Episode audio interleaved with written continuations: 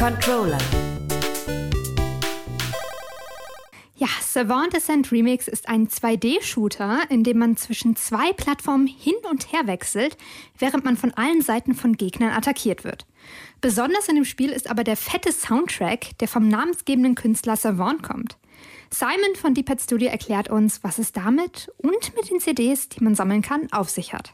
Now the thing about when you're playing endless kind of fighting modes is that tend to get bored of the music. The CDs are all bonus tracks that come from the actual album.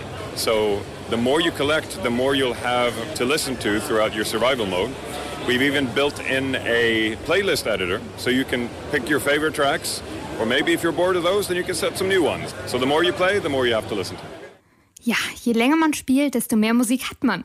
Aber desto schwieriger wird es auch, was Savant Descent Remix zu einem simplen, aber spaßigen Minishooter macht. Ja, Lenny, was hast du für uns? Also ich könnte jetzt mit ganz, ganz vielen Spielen von dem Publisher Swiss Games um die Ecke Oida. kommen. Mhm. Und ich habe da ein ganz, ganz besonderes Spiel mitgebracht, das es auch schon letztes Jahr auf der Gamescom gab. Aber ich finde, da war es noch sehr rough und jetzt ist es in einem Zustand, wo ich sagen würde, ey, es ist ein richtig gutes und süßes, tolles Spiel. Denn es ist das Spiel Plank Builders. Es geht mm. darum, dass man in einem Kinderzimmer umherhaust und man spielt kleine Äffchen, die praktisch ihren Weg durch dieses Zimmer wuseln, denn äh, der Floor ist Lava, also die Affen dürfen den Boden nicht berühren und die mhm. müssen sich halt mit Planken den Weg durch dieses Zimmer bauen und immer mehr Affen rekrutieren und auch äh, einzelne Sachen sammeln und das ist richtig toll, weil mit der Physik eben auch gespielt wird. Man, also diese Planken, die sind halt eben, ne, die fallen dann auch eben manchmal irgendwo runter und man kann sich auch Brücken bauen und es sieht richtig cool aus. Wird zuerst mal nur für den PC erscheinen, aber ich finde, das ist ein Spiel, das ist prädestiniert für die Switch und dafür soll es dann auch später rauskommen und auch ein Multiplayer soll folgen. Also ich bin wirklich sehr, sehr gespannt. Hab das Spiel bitte mal auf dem Radar. Ja, angesehen habe ich mir das tatsächlich auch und muss sagen, äh, wenn ich mich noch richtig erinnere, dass da sitzen nur zwei Entwickler dahinter. Das stimmt. Ja. Und das, äh, also, also man muss auch ehrlich sagen, also es ist wirklich ein krasser Schritt, den, den die von letztem Jahr auf dieses Jahr gemacht mhm. haben. Denn die Kamera war wirklich letztes Jahr ich sag's wie es ist, die war Arsch und mittlerweile funktioniert es wirklich gut. Danke für deine Ehrlichkeit, Lenny. Ich muss ja sagen, ich habe ja über viele Spiele bereits äh, in unserer Indie Game Fest Sendung gesprochen. Deswegen brauche ich, glaube ich, die gar nicht erwähnen, ähm, weil die waren alle klasse und ja, viele davon waren jetzt auch auf der Gamescom mit dabei. Aber äh, ein Spiel und äh, das kann ich, das spricht, glaube ich, für alle, äh, die da zumindest mitgespielt haben, ist äh, Little Cheeseworks. Und äh, da hatten wir wirklich Tränen gelacht, weil an sich ist das Spiel super simpel. Nur leider wussten wir nicht, äh, dass es auch so simpel sein kann, wenn man die Controls einfach nur kennt. Im Grunde spielt man da äh, eine Gruppe an Mäusen die einen Käse von der einen Seite auf die andere Seite schleppen müssen und dabei eben sehr leise, stealthy agieren müssen, um eben nicht die Katze aufzuwecken.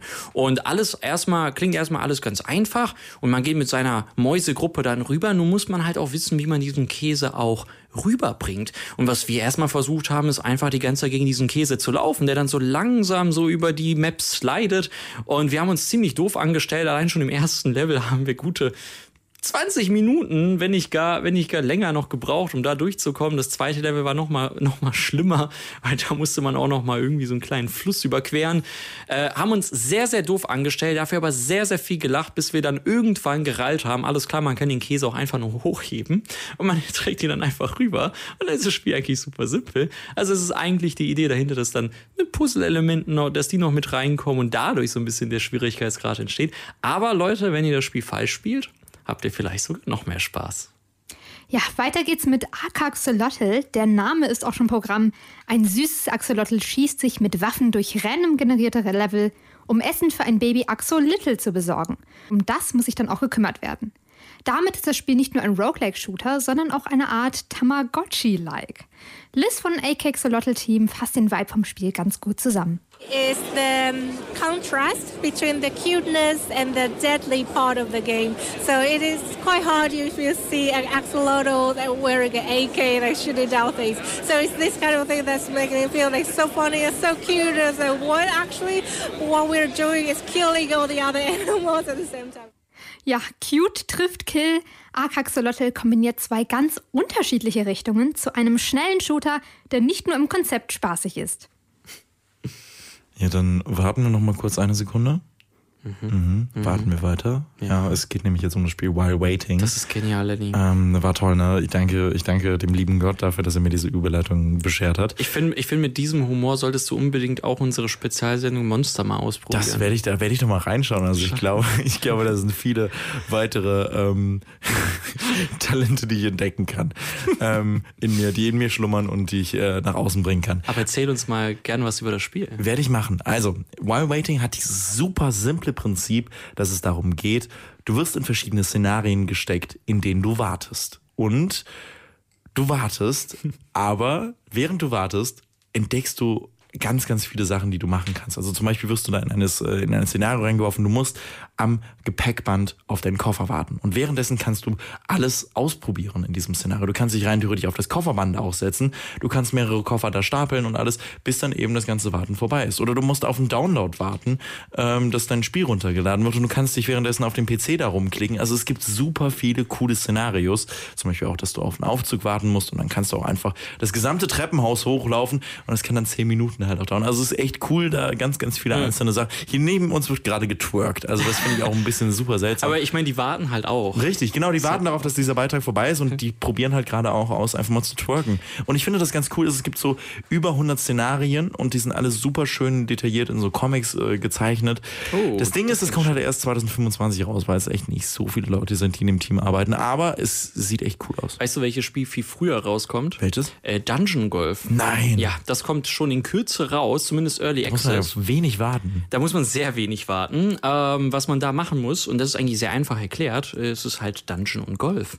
Das heißt, äh, du spielst im Grunde Golf in Dungeons, äh, kannst Gegner abschießen, damit du quasi deine Punkte zurückbekommst, weil im Golfen geht es ja darum, mit so wenig Schüssen wie nur möglich um eben äh, ins, ins Loch zu, zu schießen. Und dann kommen halt so ähm, RPG-typische Sachen mit so rein, dass du beispielsweise Fähigkeiten hast, dass es zum Beispiel auch Tele äh, Portale gibt, mit denen du dich eben teleportieren kannst zum, zum Loch äh, oder dass du eben Mana sammelst für eben die angesprochenen Fähigkeiten. Das ist schon ziemlich cool, kann man auch zusammenspielen. Nicht schön. Und an sich könnte ich jetzt hier mal rausschleiten, aber mir fiel gerade eine Sache ein. Mhm. Lenny, weil du ja auch hier bist und du hattest ja gerade eben dich über Stampede doch ein bisschen dann geärgert. Es gibt ein Spiel, das war nämlich auch bei Swiss Games. Ich weiß nicht, ob du das gespielt hast. Und zwar war das, ähm, das war so ein Spiel, wo du, es ist im Grunde ein Kart Racer, wo du erstmal die Strecke abfährst und dann hast du die Möglichkeit, äh, Fallen und Hindernisse auf der Strecke zu platzieren und dann fährst du sie nochmal ab und machst das gleiche nochmal und dadurch wird die Strecke immer schwerer und komplizierter und ich habe versucht, dieses Spiel zu breaken. Ich habe alles dafür gegeben, die Strecke so unspielbar zu machen. Hat leider nicht geklappt. Der Entwickler meinte auch, es ist nicht möglich, es unspielbar zu machen. Aber ich muss sagen, äh, ein saugeiles Spiel. Das könnte dir vielleicht Ganz gefallen. ehrlich, ich- das ist mir vorbeigegangen, aber ich habe richtig, richtig Bock gerade. Das klingt wirklich cool. Swiss Games, die enttäuschen halt auch einfach Nee, nicht. oder?